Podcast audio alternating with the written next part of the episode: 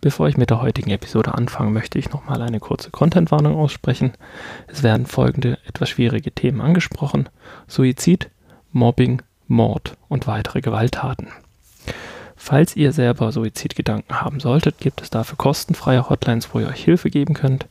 In Deutschland ist das die 116 123, in Österreich die 142, in der Schweiz die 143. Ihr findet zu allen Hotlines einen Link in den Shownotes sowie auch eine Übersicht von internationalen Hotlines.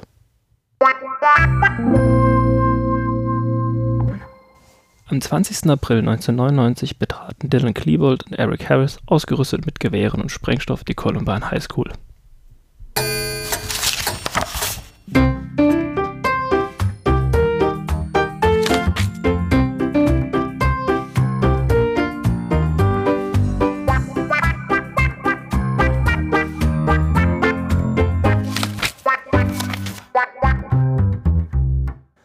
Hallo und herzlich willkommen zu Ente.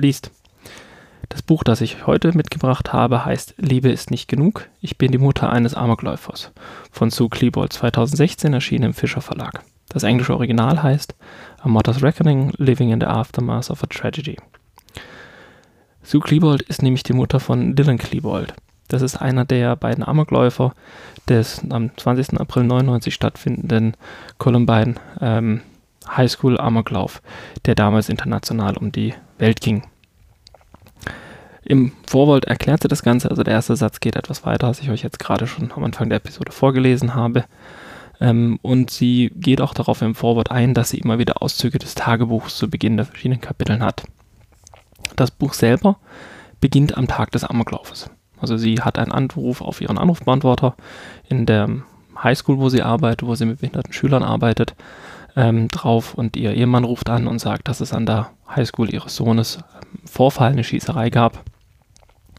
Und wo sie dann zu Hause ist, trifft er noch relativ schnell die Polizei dort ähm, bei ihnen zu Hause ein und fängt an, das Haus auseinanderzunehmen. Sie wissen noch nicht wirklich, was passiert ist. Dort erfährt sie dann aber, dass ihr Sohn auf jeden Fall in der Schießerei zu Tode gekommen ist.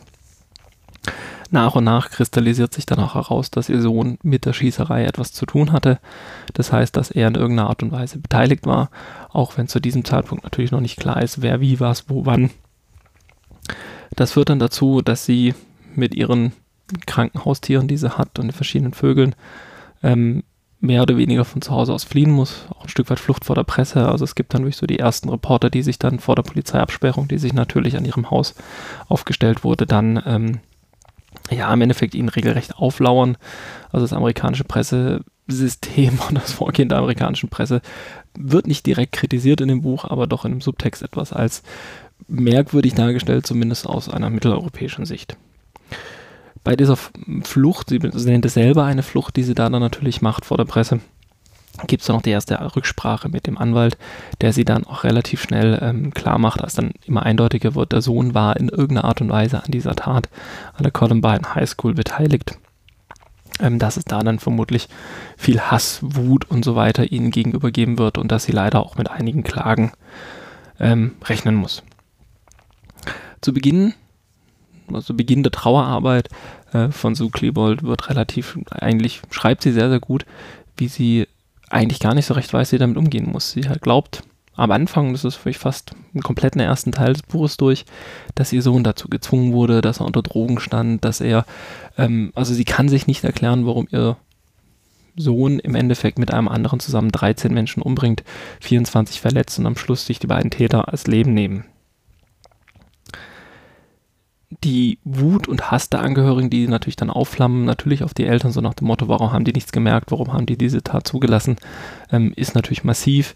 Es gibt dann zum Beispiel für die insgesamt 15 toten Menschen des äh, Highschool-Amoklaufes ein Holzkreuzer aufgestellt. Einer der ähm, Angehörigen, ein Vater genauer gesagt, eines getöteten Schülers, reißt dann zwei Stück heraus bzw. sägt diese ab, weil er nicht will, dass die beiden Täter mit den Opfern zusammen gedacht wird. Sie versucht dann auch durch Briefe schreiben an die äh, Angehörigen irgendwie zu erklären, ihr Mitgefühl auszudrücken, ähm, immer noch unter dem Schock, dass der eigene Sohn sich umgebracht hat und dass er überhaupt zu dieser Tat, also im Endeffekt zum Töten von 13 Menschen, fähig war. Die Reaktionen gehen dann von, manche zerreißen den Brief ungelesen und wollen davon gar nichts wissen, ähm, aus pu purer Hut, aus purer Verzweiflung, was man natürlich verstehen kann, wo sie sich auch sehr ja, wo sie sehr gut darauf eingeht, wo sie auch wirklich sagt, sie kann den Menschen nicht mal böse sein. Ihre, an ihrer Stelle würde sie es vermutlich nicht anders machen.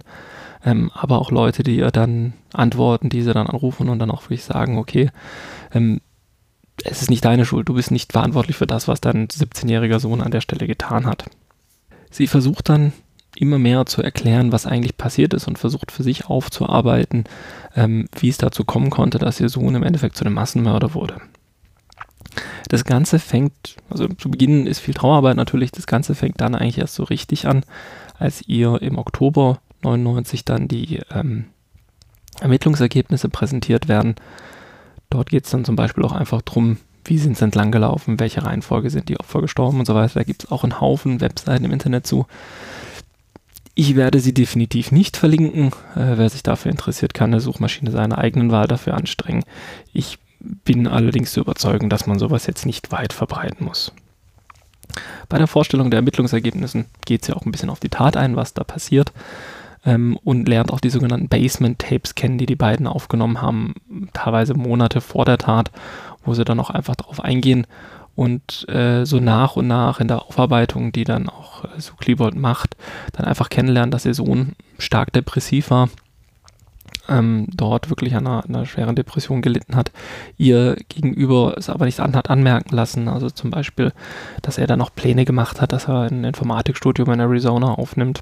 Sie lernt dann langsam allerdings damit umzugehen, auch wenn sie die große Frage des Warums mehrfach im Buch stellt, die sie aber natürlich nicht beantworten kann. Also selbst sie weiß nicht, ihr Sohn ist ein Fremder für sie gewesen nach dieser Tat und das schreibt sie auch in dem Buch relativ deutlich.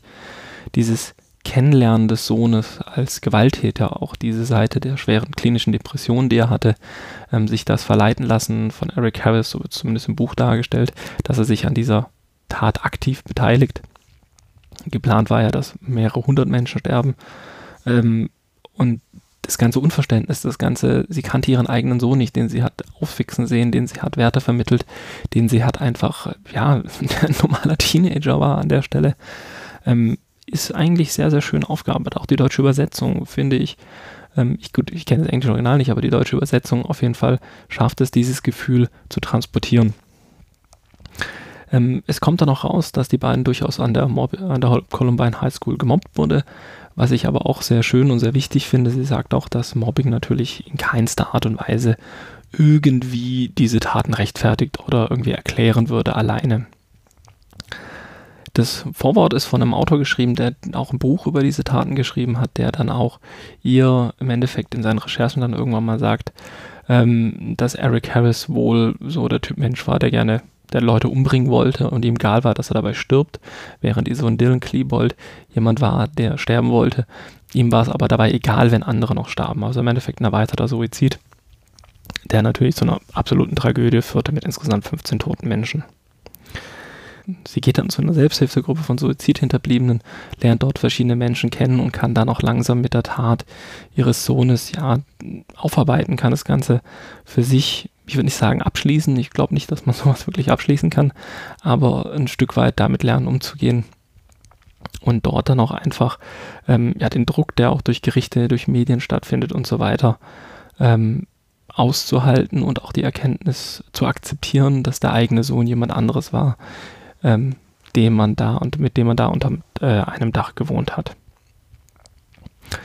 Das Buch ist für sich hochinteressant, einfach weil es mal äh, den Schritt zurückgeht und sozusagen beschreibt, wie die Angehörigen, in dem Fall wirklich die Mutter eines Amokläufers, einmal die Tat erlebt hat, aber auch wie sie dann ja wirklich versucht oder äh, im Endeffekt muss, lernen, lernen muss, damit umzugehen, dass ihr Sohn diese Tat begangen hat und dass ihr Sohn jemand anders war, den sie kennengelernt hat, beziehungsweise den sie erzogen hat.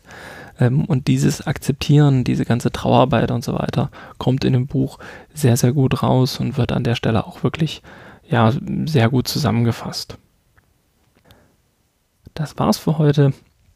Bevor ich zu meinen Social Media Kanälen komme, noch eine kleine Hausmeisterei.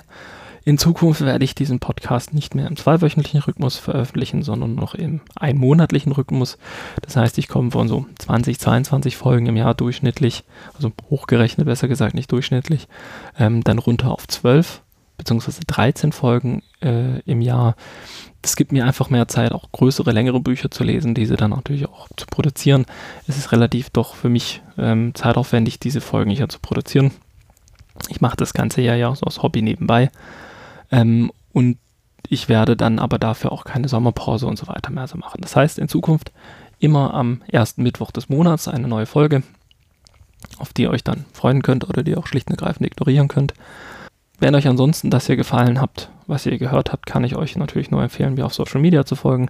Ihr findet mich einmal bei Twitter mit dem Handle entleast und wo ihr mich deutlich schneller erreicht und wo ich auch deutlich aktiver bin, bei Mastodon und zwar bei einem Account PhotoEnter auf der Instanz social.technics.de und beide diese Social Media Accounts findet ihr natürlich auch verlinkt auf der Webseite, wo ihr mein komplettes Archiv von Episoden einsehen könnt. Das ist dann www.enteleast.de bedanke mich vielmals für eure Aufmerksamkeit und hoffe, dass wir uns bald wieder hören.